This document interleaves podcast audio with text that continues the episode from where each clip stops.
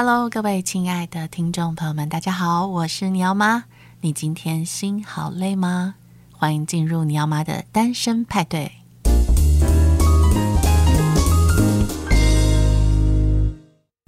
今天邀请到的超级大来宾，他是辽心卡创作导师周咏诗，让我们掌声欢迎咏诗。Hello，大家好，我是咏诗，很开心可以在你要妈的单身派对这个节目跟大家相遇，超棒的。刚刚在节目前我已经公器私用，请勇师帮我抽牌卡，然后我这是第一次的牌卡体验呢，好好玩哦。嗯，是。我想问一下勇师哦，你设计牌卡这件事情是从什么时候开始的啊？嗯，如果因为我目前手上设计了五套牌卡，那所以如果以我的第一套疗心卡来讲的话，它是十三年前设计的。哇！但是我自己接触牌卡应该是更更久以前，是什么就是接触会接触到牌卡？嗯呃，主要是十几年前，可能更久之前，哈，就是我开始接触就是艺术治疗，嗯，然后我觉得图像的东西实在太有趣了，图像的创作，然后可以透过图像去表达人的内心世界，然后那个时候就开始接触说，哎，原来就是国外其实有很多的这样的工具，是，但是牌卡跟桌游其实不一样，嗯，那所以那时候我接触的牌卡工具就比较像是塔罗牌，嗯，然后跟欧卡、OH 卡，对，在那个那个年代这样。这样子，然后接触之后就觉得，哎，这个好好玩哦，因为它就可以成为一个投射的工具，然后成为一个去呃跟人家聊天啊、沟通，然后甚至可以解决心理困扰的工具。没错，然后就因为这样，那也刚好就是台湾也引进了翻译了一些国外的天使卡，然后所以我就开始一直接触这个工具，一直到我自己设计。什么是天使卡？天使卡就是，它就比较是以天使的启示作为一个主题这样子，哦、那它有很多种。嗯。哦，就比较宗教性的嘛。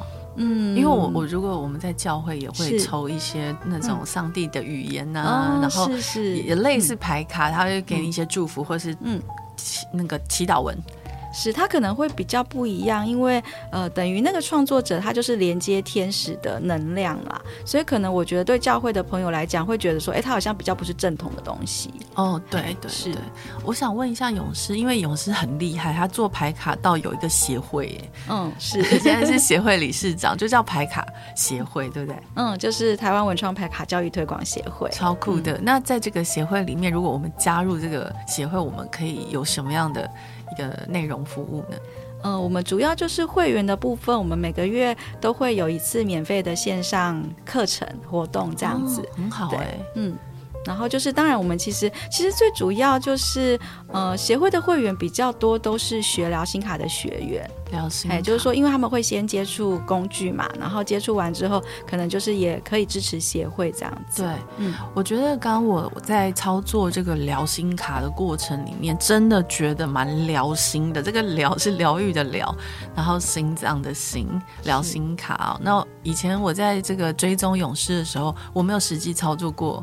疗心卡，那刚刚就是抽了三张，对，那一张是代表。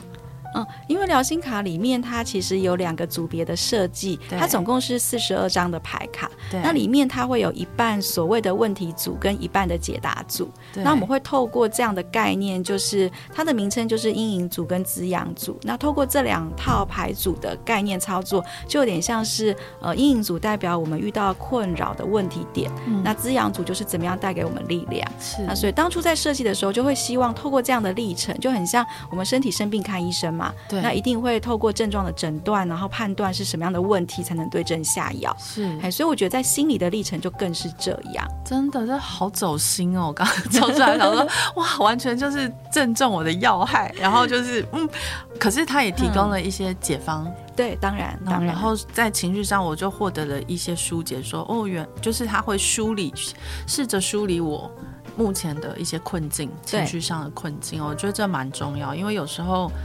呃，你说真的，情绪很低潮，或是真的遇到人生很多困难是的时候，真的很纠结。对，然后心有千千结。对，而且内心看不见。对，然后也没有人可以讲，或者是你不知道无从，你不知道从哪里开始讲啊，因为太多了。对，呃，那这个时候好像抽一下牌卡，嗯，它很快的时间可以整整理出，哎，你目前有几个你可以做的，为自己做的事情。对，因为我当初就十几年前嘛，我算是在台湾非常早期，就是设计自己的原创牌卡的老师。嗯、那所以就是因为那个时候，就是我说我接触塔罗、欧卡或国外的卡，可是这些卡我觉得都并不是那么适合在我那时候的一个助人工作里面。嗯，所以我设计疗心卡就是很重要，就是我觉得我们要让内心看得见。因为心情就是看不到嘛，然后内在很多纠结，那所以我透过一个这样的图像文字的工具，然后看到内心的时候，就是哎，那我就可以比较清楚、比较厘清，然后可以去整理到底我怎么了。嗯，然后特别透过两个组别的设计，嗯，那聊心卡其实我就号称说它从三岁到九十九岁都可以玩，因为它其实有个很重要的设计，就是呃，我的图像其实是为了描绘那个牌的意思，嗯，也就是牌意，嗯，所以如果是年纪比较比较小的孩子，他们其实可以透过图像的连接，然后去看到说，哎，这张他可能会看到内心发生什么事情，嗯，所以其实是还蛮好操作。所以其实也可以，比如说小孩的话，他语言表达能力没有那么好，嗯，那我们可以透过排卡去引导他们，呃，试着了解自己的。你现在心里的状况，因为小朋友有时候不知道自己的喜怒哀乐，对，他只会觉得不舒服，他只会觉得我心里很不舒服，可是我不是，我无法判断现在是愤怒还是难过，嗯，还是愤怒加难过，还是发生什么事这样子，对对对。但是在透过这个牌卡，他可以立刻的，就是具象化他的呃内心都不舒服的部分，然后大人也可以去理解嘛，所以他其实，在很多的。呃，场域都可以应用，嗯，是对，比如说学校，对，对学校、家里都可以。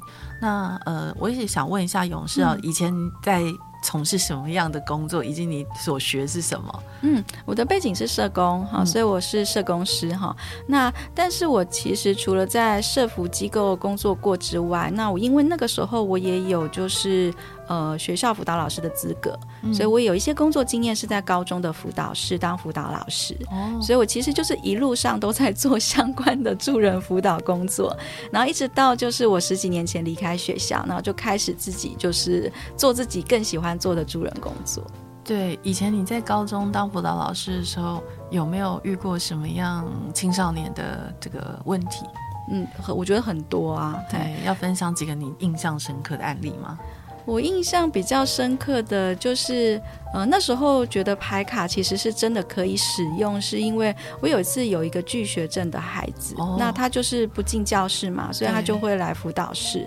但他有一次，那因为他来辅导室，他也不说话，他其实也很少说话。嗯、那反正我就把一些工具都是放在旁边，然后有有需要的时候就是跟他做一做这样子。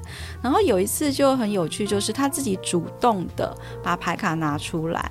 而且他自己选了一些牌，嗯，然后他就告诉我说：“我就是这样。”哇，对，所以我会觉得他是一个，就是有些人会觉得说：“哎。”呃，比如说，也许有些助人工作者，或者是有些家长，就是你遇到的状况，就是，哎，他就是不不讲啊，嗯，他就是不太会讲。那这样我还要用牌卡嘛？对。可是我反而就会觉得说，就是因为他不讲，你才要用工具。是。因为如果他本来就很会说，那那就让他说。对。嘿，所以那个时候的状况就是他没有说，但是他透过牌卡表达，嗯，所以我就可以透过他。给我的牌卡，然后我就继续引导他说：“哎、嗯，那为什么你会选这张？所以这张是不是在讲什么？是对，因为我就有点像是我可以透过这个工具帮他说出来，所以我觉得其实是非常好用的，真的哎。所以你刚刚说拒学症，嗯，是高中生了，对。那这种症状他是天生的吗？还是他在学校遇到了一些事情，后天然后让他不想去上学？对，因为当然这个判断就是因为他的这个这个判断，就是因为是在学习的情境之下嘛，好，嗯，所以我觉得他当然就会有比较错综复杂的原因，嗯，然后可能也要看就是可能医生医精神科医生那边有没有一些其他的诊断，比如说有没有忧郁的状况或什么之类的，嗯嗯，哎，所以这个评估我觉得还是要请专业的人士，嗯，那如果像忧郁症，你刚刚提到忧郁症的人，他们也适合用排卡吗？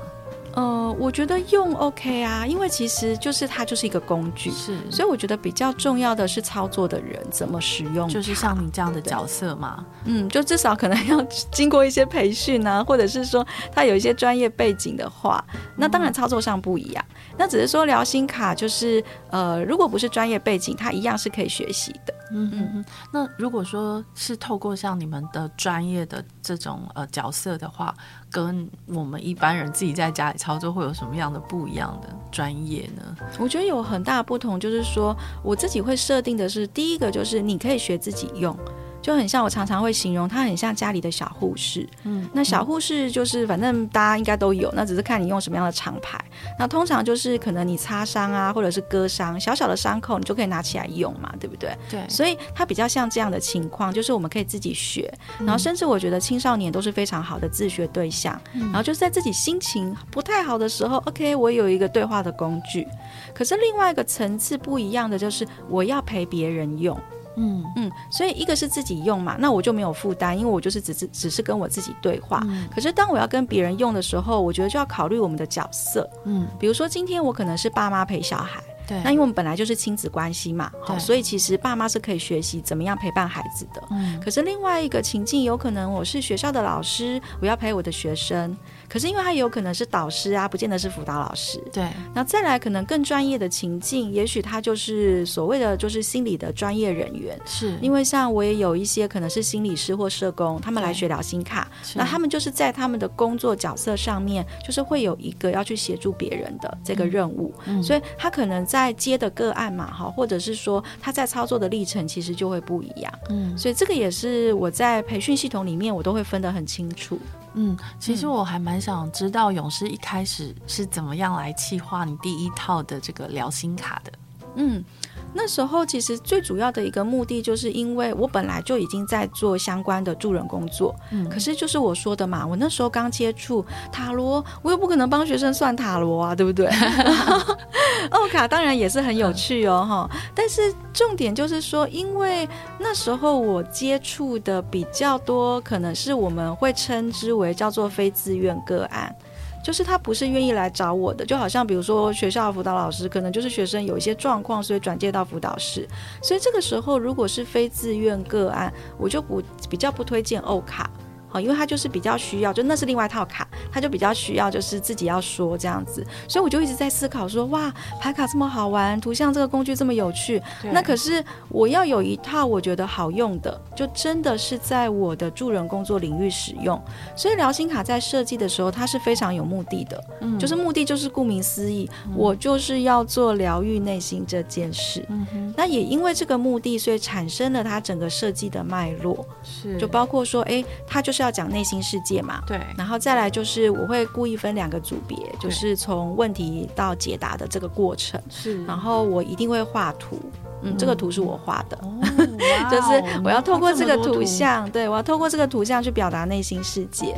那去年我也推出疗心卡二，那疗心卡一会针对自我关系，疗心卡二就会更针对人际关系，对外。嗯，也就是那一个对外，对，有点像这个概念。嗯、对，我刚刚看了一下第一次，嗯、这个是第一版的，对，一点零的聊心卡，哇，里面真的有好多我觉得非常耐人寻味的词，嗯，比如说枯竭，对，好，然后比如说我刚刚看到一个是看清真相，对，看清真相，嗯、还有一个是阴影哦，那阴影的那一张就没有图。它是空白卡，就是空白机卡。然后一个是原生家庭，对，哦、呃，然后一个是比如说进化，嗯，哦、呃，我觉得这些词很好玩呢。然后像活在当下啊、呃，或神性，嗯，这个很多人可能不会想到说这些词会出现在呃我们玩的这个牌卡里面。像我就没有玩过人，我就不知道说哦里面会有这些词哦，但它可能真的。是对应到我们生活里一些很重要的词汇啊，那抽出来可能就逼我们去直视这个问题。对，比如说我刚刚抽了一个叫自我肯定的东西。对，对，那这些词汇呢，老师是怎么想到的？嗯、呃，因为有一个部分是它并不是情绪卡。因为市面上也有所谓的情绪卡，它可能专门谈情绪。对。但那时候我在设计疗心卡的时候，我其实就是想要做一套可以表达内心世界的卡。对。所以对我来讲，那些文字要表达的是一种心理状态。嗯、那这个心理状态，因为我们分了两个组别嘛，嗯、所以你刚刚谈到的，比如说，哎，可能像是枯竭，它就比较像问题组；嗯、然后可能活在当下，它就比较像是解答组。嗯嗯，所以那时候在设计的时候，就是循着这个概念。嗯，那其实我在十三年前设计它的时候，我那时候其实是连聊心卡二的内容我都设计出来了。哦，所以二其实是完全另外一个内容。OK，嘿，那这个等于是我有四十呃八十个，就是描绘内心世界的东西。嗯，对，那这些可能就是透过我的长期的经验，然后看过非常多的卡，然后综合起来这样子。嗯，然后当然在设计的时候需要花一点脑筋，就是它比较要在中文的排译上，就是做一些删减。哎，真的有，我就突然想说，嗯，哇，其实。这个一套卡，你刚刚说是四十几张嘛？嗯，四十二张，四十二张。然后它必须大概的概括了我们，嗯呃，心理上可能会有出现的各种呃情绪或者是一些问题。我觉得真的不是很容易耶。突然看完之后觉得，哇，要在四十二张里面就是有这么精确的安排，嗯，好让每一个人在翻牌的抽牌的时候都可以。真的有有所对应，我觉得是有难度的。在这里也有一个设计上的巧思，就是你会发现，就是它里面的字很少的，是是，就是如果相对于其他的牌，那这就是我在设计上，就是对我来讲，就是因为我会形容疗心卡一是打开心门的钥匙，嗯，所以它就比较像是有点像是关键词，是，所以很重要的是，换句话说，哦，因为比如说，哎，每个人可能看到自我肯定想到的都不一样。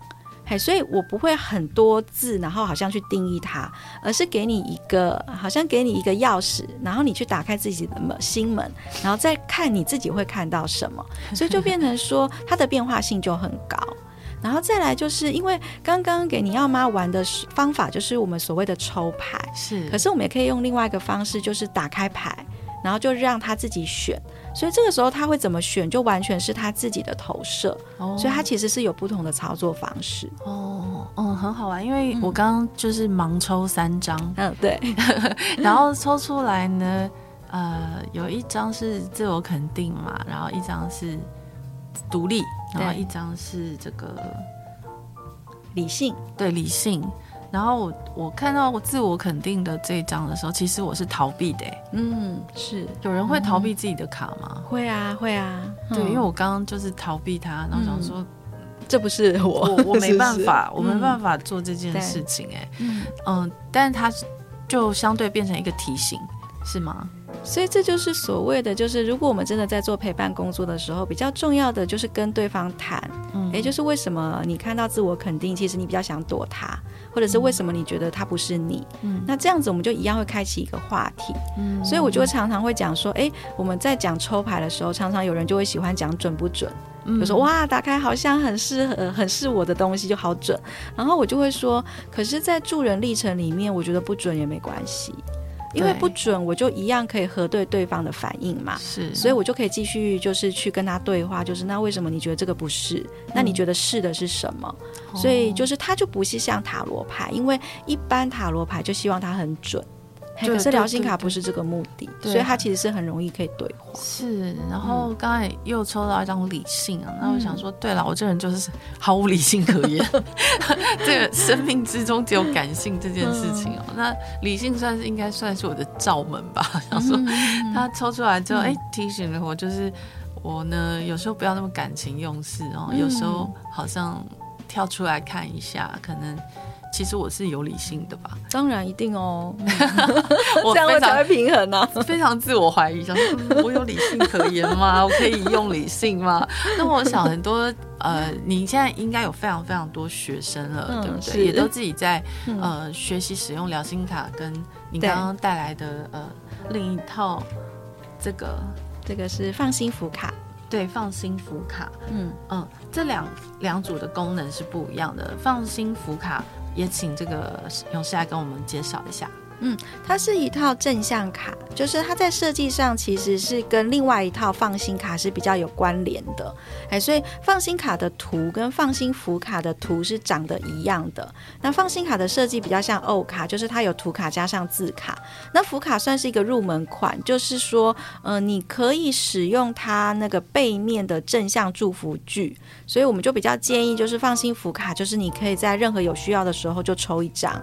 那很像，就是反正你都会抽到正向的，你就可以看到那个背后的正向语句啊，可能要给你的一些祝福或指引是什么。我觉得这超棒哎！我觉得因为大家每天负能量都很强，然后真的然后如果每天起床抽一张有正向能量的小雨，嗯，嗯，然后又感觉好像因为这个是随机抽嘛，那感觉有点像这种一种天启启示。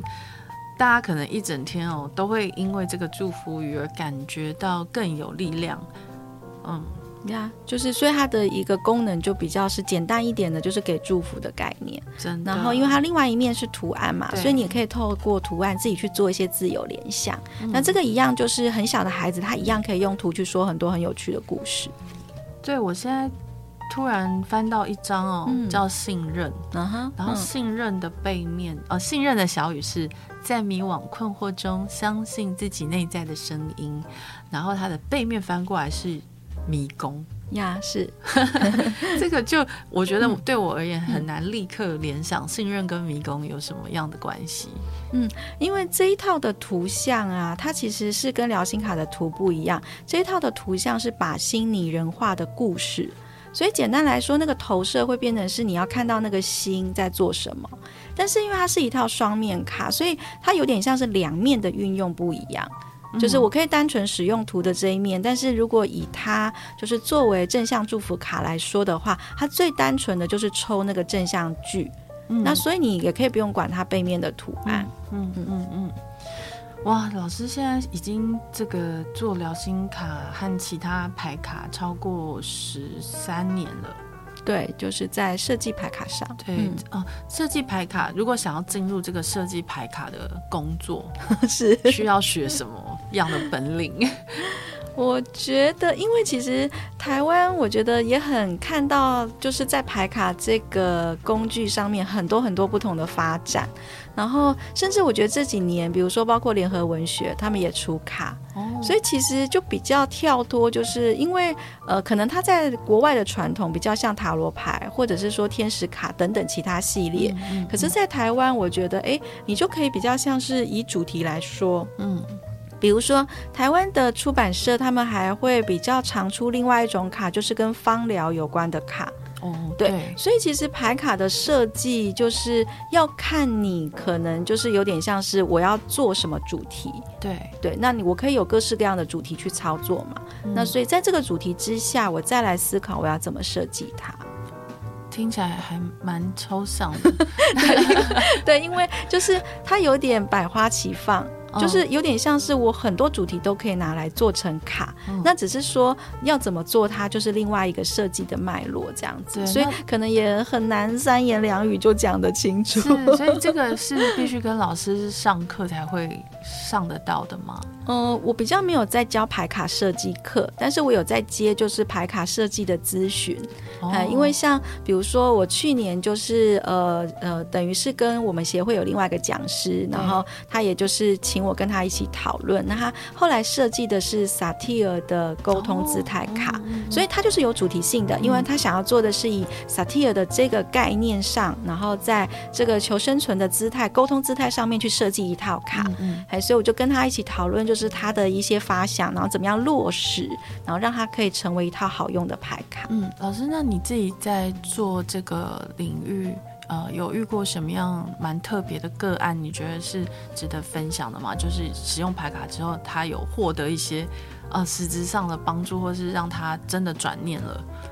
嗯，我觉得其实很多哎，但是我可能综合性来说好了，因为我觉得他有一些个案的隐私问题啦，哈，就是我综合性的来说，就是我觉得如果你真的很会用牌卡，嗯，那我觉得它会有一个效果，就是呃，因为通常在我们的一般助人工作领域里面啦，嗯、我们不太可能一次就解决一个问题嘛，嗯、因为它比较需要一些长期的陪伴。那虽然其实也有所谓的短期焦点治疗，对，可是就变成说，哎，通常我们就会觉得说，哎，可能我们要谈个六七次啊、八次啊，甚至有些人，比如说心理咨商，就可能一年两年的时间哈。嗯、但我觉得，当我们使用牌卡这个工具的时候，它其实如果做得好。真的可以一次解决一个小问题，嗯嗯，我我不敢说一次解决一个大问题，可是我觉得它是一个比较容易在短时间内去看到一个效果的一个方法。嗯，那另外一个很有趣的就是说，透过抽卡，因为实际上因为现在牌卡非常的多，然后也有很多就是心理专业的人，他们去设计他们的牌卡，那可能使用方式就会不一样。是，可是我觉得在以抽牌来讲，我常常会看到的就是，哎。可能如果我只是在短时间，好像要跟他谈到一个深度有困难嘛？对，因为他都需要彼此的信任关系。对，可是透过他愿意抽牌，他有可能抽到他更深的内在的世界。嗯，所以那时候就会更快、更有效的去达到一个核心。嗯，那我觉得这个应该说是，就是以牌卡来做这样的谈话助人工作，跟一般可能就比较一般性的谈话，我觉得比较大的差别。嗯，所以我觉得对个案的说。收获其实是很大的，感觉很有帮助啦，而且快，很快，它很速度比较快。就是如果会做的话，会做的话 是不是？那嗯、呃，如果说没有社工背景的话，嗯、也是可以像这样开业嘛？就比如说我就是用疗心卡来跟你做，比如说房疗教程的这种服务。嗯我觉得应该那是市场的问题，就有点像是说，如果你要对外收费，那问题是别人要不要给你钱？嗯，因为其实当然就是我自己是这个相关专业，但是因为我离开体制嘛，嗯、所以其实有点现在是行走江湖。是，那其实也会看到很多其他就是呃身心灵不同领域的，他可能也不是这个背景，可是也许他们也是做得很好。嗯、对，所以这个我觉得就是可能消费者他们去评断啦，这样子。如果就是只要不会有法律上的。问题的话，勇士刚刚在节目开始前有稍微分享了一下，目前他住在宜兰，然后那是因为他的宝贝嗯。在宜兰就就学，对。对，那呃宝贝有一些。呃，天生上面的症状嘛，对不对？嗯，我有三个小孩哦，你有三个小孩，对，我有三个小孩，很多很多，可这样很累耶，哦，真的很累，会会觉得心很累吗？心很累吗？身体很累，心还行，但是身体真的好累，因为照顾三个小孩。那这个牌卡你有用在自己的小孩身上？当然，对，而且都不一样，很好玩。要不要分享一下？因为我觉得好多。呃，亲子对话，嗯、对，就是无效，是。沟通无效的这个状况，嗯、尤其是是到青少年的阶段，很多家长都感到很沮丧，嗯、是，嗯，对。就好像小时候培养起来的感情，一瞬间就没了耶，嗯、因为他一进入这个青春期，他他要的不一样了，那家长会不知道怎么做，那你自己这个这个这段路走过来，你是怎么样的经验，然后怎么样做？嗯、呃。可以给家长一些建议吗？嗯嗯、如果我先比较聚焦在假设我使用聊心卡这个工具来谈，因为我觉得亲子关系是有很多议题的。那在所谓的沟通上面也是。那如果特别以聊心卡来说的话，因为我三个小孩嘛，那我就是老大是女儿，然后下面就是两个儿子。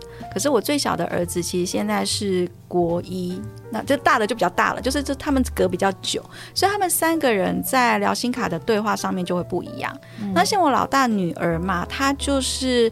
呃，他很很擅长使用疗心卡，嗯、他甚至来上我的课程，然后也拿到认证。哇然后他就是会拿疗心卡去陪伴他的同学，真好。对，然后所以我们两个有点像是他有问题就来问我，他有比如说他陪伴别人啊，抽到什么牌，或者他自己有问题的时候，他抽牌，然后就跟我一起讨论。嗯、然后他就是跟我在这个这个部分，我们两个就是可以这样子彼此对话这样子。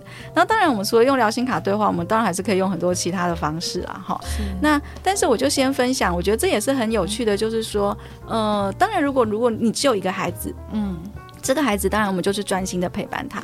可是如果你有两三个，你一定会看到他们的差异性，对然后不管是在性别或排行上。所以，比如说我的老二就不是这样，好、哦，我的老二就是他就男生嘛，那可是他的状况就会是。我不会主动跟他使用疗心卡，嗯，我会等到他有问题、有需要主动来找我的时候，我才会拿出来说，那你要不要抽牌看看？嗯，但是那个时候效果最好，是。所以从这个角度来讲，我觉得也可以看的就是说，呃，当然，我觉得亲子关系是很漫长的，所以家长一定要在，就等于是前面一定要先存款，因为你可以想象到了青少年的时候，就有点像是他要一直提钱。那如果你的前面的存款不够，你到了他们可能进入青春期的，可能我们说的叛逆的阶段的时候，那就很容易消耗你们之间的关系的存款。对，所以一个是我们前面的关系是 OK 的嘛。是。那等到青春期的时候，我我就会说，像我老二的做法就是，我不主动找他。对，也就是因为他们会想要成为他们自己。那、嗯、如果有时候我们干涉太多，他们就会觉得爸妈很啰嗦，然后你一直管我，然后你不信任我。这是广大青少年会说的话，就我妈我爸很烦，对、啊，就是对不对？对，然后就嗯，你怀疑我吗？你觉得我不行吗？什么之类的，不信任我。对对对，对，所以这个时候我就不会主动，就是说我就会等待他。然后等到他，可是当然前提是，呃，他觉得家长是可以信任的，嗯、就是他是愿意在他真的有需要的时候求助。那我觉得这个很重要啊，因为其实爸妈都会担心小孩嘛。可是你们如果关系就是僵到一个程度，是小孩真的有事不告诉你，嗯，那其实你就很像是要帮他收烂摊子。哦，有一点，那那个时候很麻烦，对，所以我会觉得一切都是在关系这个部分，哈，那所以他的状况就是这样，所以当他有需要来找我抽牌的时候，就很好谈啊，对，因为是他有需要嘛，所以这个时候我就可以跟他透过聊心卡，然后透透过他自己抽的牌去聊天，嗯，那可是我要分享，就是我的老三就又不太一样哦，嗯、老三的那个。他的一个经验很可爱，嗯，因为我老三出生就是十三年前，嗯，就是我设计疗心卡的时候的第一年啦，然后所以等于是等到他幼稚园啊，然后等到他上小学的时候，嗯，他都知道有疗心卡，哦，他都知道，嗯，所以他在小学的小学一二年级，就是我就会跟他用疗心卡，嗯，然后因为他也会看到哥哥姐姐在玩嘛，对。对，所以他就自己就会戏称说，呃，意思就是说，哎，聊心卡几岁我就几岁，对不对？我说对，然后他就会自己说，我是不是这个年纪最会用聊心卡的小孩？我就说对，绝对是。所以他很有趣，是他好像从小就熟悉他，嗯，所以他就会在一些他也也有有一些需要的时候，可是他会问一些很可爱的问题，就比如说，我讲一个我跟他的例子，我真的觉得超好笑的，好啊，就是我觉得这应该比较反映就是父母的心情。就是他在小学可能三四年级的时候，就小男生嘛，很喜欢玩电动这样子。然后呢，有一次啊，就是我是妈妈，就我受不了了，是一定会啊。对，我就天哪，你怎么一直在玩？可是我的受不了是我自己自己我自己知道，就是因为我并没有用一个很强制的手段。对，比如说我就断网路嘛，我就怎么样之类的。反正就我觉得有时候有时候家长是这样，就是我回过头来看自己，因为我觉得家长的自我觉察很重要。没错，我觉得有时候回过头来看自己。其实是因为我们可能很常用一些口头的威胁，哦、或者是或者是有一些有些人比较夸张的什么勒索，就是其实是无效的，是，是无效。然后他只是会破坏关系。对，所以那个时候我虽然知道我很不舒服，可是我觉得那是我的不舒服。嗯，因为我其实并没有在这件事情上好像做一个比较真正的好的处理了哈。对。但是后来我就说，哎、欸，你过来，你过来，你来抽疗心卡。嗯、然后我就很好笑，我就跟他说。你来抽聊心卡，来抽你跟玩电动的关系哦。对，然后呢，我觉得他的反应也很可爱，因为他熟悉这个工具啦，好，所以他就跟我讲说：“那你也要抽。”嗯，很正常。对对，因为他小学嘛，就是小学那个阶段的小男生。然后我就说：“好啊，我也抽。”所以我们两个就一起抽牌。嗯，然后他就是抽他跟他玩电动的关系，对不对？然后我就抽我跟他，我我就是我在他玩电动这件事情。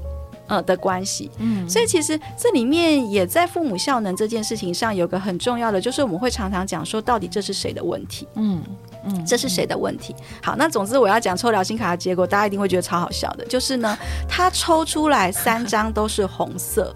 红色，就刚刚红色就代表好的。简单来讲，OK OK，就是比如说他就会抽到像欢乐啊、放松啊，红色的，他跟玩电动的关系哦，对，就是好的，都是正向的，对。然后他就会开玩笑说：“对啊，妈妈玩电动让我很开心啊，玩电动让我很放松。” 然后最好笑的是，我抽到全部都蓝色哦。我们是混合抽三张嘛，对，然后他就是抽到三张红色哦，可是我就是抽到三张蓝色，好有趣。所以实际上是什么？实际上这个问题是我。也就是说，我的意思是，是我过不去，对你过不是他过不去。对他，他玩电动很开心啊，啊对 他没有问题啊。可是是我觉得有问题啊，所以就是我们两个这样子透过抽牌的对话，就觉得。就就就觉得，至至少对我来讲，因为这是我的问题嘛，就是他还没有经验到成为他的问题，是。对，所以呃，我们也会讲的，就是说怎么样让孩子去承担合理的后果，嗯，因为如果没有的话，他不会有警觉性，他不会觉得这是问题，对。对，所以这也是我觉得在亲子教育上。那这就是我分享的一个我自己印象很深刻的一个经验。那我想问一下老师哦，你刚刚说你抽到的都是蓝色，蓝色负面的，对，这样子你自己看到清一色负面，嗯，你会怎么样去解读跟重新回到自己去整理自己呢？对，因为当然就是我会看我抽的内容啊，但只是因为我现在忘记它的牌卡内容，是，但是就是我会看到说，哎，那到底我在乎的是什么？嗯哼哼，比如说，也许我抽到急躁这一张，那我可能就会想说，哎，是不是我担心什么事情，然后我要求怎么样？对，哎，所以就会这个就会造成我在看待这件事情上的一个压力。对，那当然，聊心卡的设计就是，其实你有蓝色，但是也有红色，所以如果你真的抽到都是蓝色的时候，你也可以回过头来把红色拿出来，然后来看看红色可以给你什么样的解答。哦，嗯，其实它这个就真的是互非常互动而且灵活的。对。嗯，所以其实，在解读牌上面，哎，真的需要一些训练跟经验的累积，对吧？嗯，对，所以就是它的入门不难，因为它相对的其实都是一般人看得懂的东西。嗯嗯、那只是说，就像我说的嘛，你要做到陪伴别人，他当然要学习。嗯、可是如果说，哎，我只是自己买来，然后自己玩、自己看，因为它也有说明手册嘛。那其实我觉得一般人是可以就是上手的，这样、对自己的时候很棒哎。嗯、老师，那你现在这些牌卡都在哪里可以买？除了你自己的粉专？哦，没有啊，就是大家在一般通路都买得到。哦，所有的 书店吗？对，所有的书店都买。就是除了放心福卡之外，其他的都是有个出版社。哦，对，所以大家都可以在一般的网络书店或者是就是购买，对，都可以买得到。放心福卡呢？因为它就比较没有给出版社，所以就等于是要在我自己这边的官网，就官网对就可以买得到。因为我觉得好多人都很需要这种嗯。每天给自己一个拍拍秀秀，然后呃，比如说我今天，我现在马上立马在节目里抽一张这个放心福卡，要给听众朋友吗？好，给听众朋友，给听众朋友，今天心好累的你们，好不好？来看看今天的祝福？对，今天要给你们这个放心福卡的疗愈文是什么？哦，是。嗯使命哎，嗯，感觉很 很高级。那我们来念一下这个呃，勇士老师写的哦。他说：“追求梦想，完成自己的使命，生命将会更加精彩亮丽。”嗯，哇，这美很棒。我觉得可以跟大家分享的，就是因为现在是三月初嘛，那你看我们刚过完农历年回来，所以也许我觉得这张给大家的祝福比较是说，哎，你是不是真的知道你的目标跟梦想在哪里？嗯、也就是我们会往我们的未来看。的话，那我们常常都会许新年新愿望，但是你们真的真的是许了愿之后，然后真的是逐梦踏实的去执行它。嗯，那使命当然是一张比较大的牌，对，可是它有点像是一个愿景的概念，是就是我们对生活的美好的想象在哪里？对，你希望你的人生过得怎么样？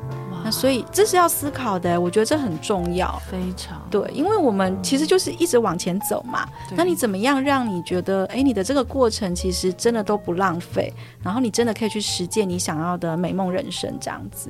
所以我觉得是需要思考的。我我觉得非常感谢勇士老师，因为我相信每一个人哦，真真的就是。呃，在每一个年的年初，对，常常会默默的许下一些心愿哦，觉得我有一个 list，然后这个 list 里面我有好多好多的呃待办事项想完成的事情哦，尤其是像我们这种年纪，年纪越大，就 越想。赶快把这个 list 里面的事情做完啊！因为觉得说我此生不要遗憾嘛。对对，所以呃，其实我真的觉得说想到什么，大家就尽量去做。如果它是一个好的事情，或者是一个对你而言是一个新的尝试，嗯，很多人会觉得这是很新的事情，我我我不敢，或者是说我怕失败，那他举足不前，裹足不前，然后所以呃，就一直没有让它发生。对，我觉得行动力很重要。那我觉得这张哦，就是其实我做的牌卡对我来讲都比较像百搭，然后其实你都可以自由去联想，所以我觉得使命这张呢，对我自己现在来说，我觉得它还会有另外一个意义，就是不是只考虑自己。嗯，我觉得我们现在生存的这个世界，这个社会，就好像会有一句话说，养育一个小孩是一个村庄的事情。没错，所以我真的觉得说，那个梦想，我们当然可能一般来说是一个人式的，嗯，可是我觉得在这样的考量里面，我们可能也要。再多花一点心思去看到，好像这个社会、这个世界需要的是什么？哇！那因为真的，我们可以做一些美好的事情，才会让这个世界变得更美好，然后也会让我们的孩子过得更好啊！真的，真的，下一代的这个呃教育啊，还有他们怎么样去跟自己对话，我觉得这都是时代性的问题，嗯，不是个别的问题，就是整个大环境的氛围，可能都面临到这样的一种。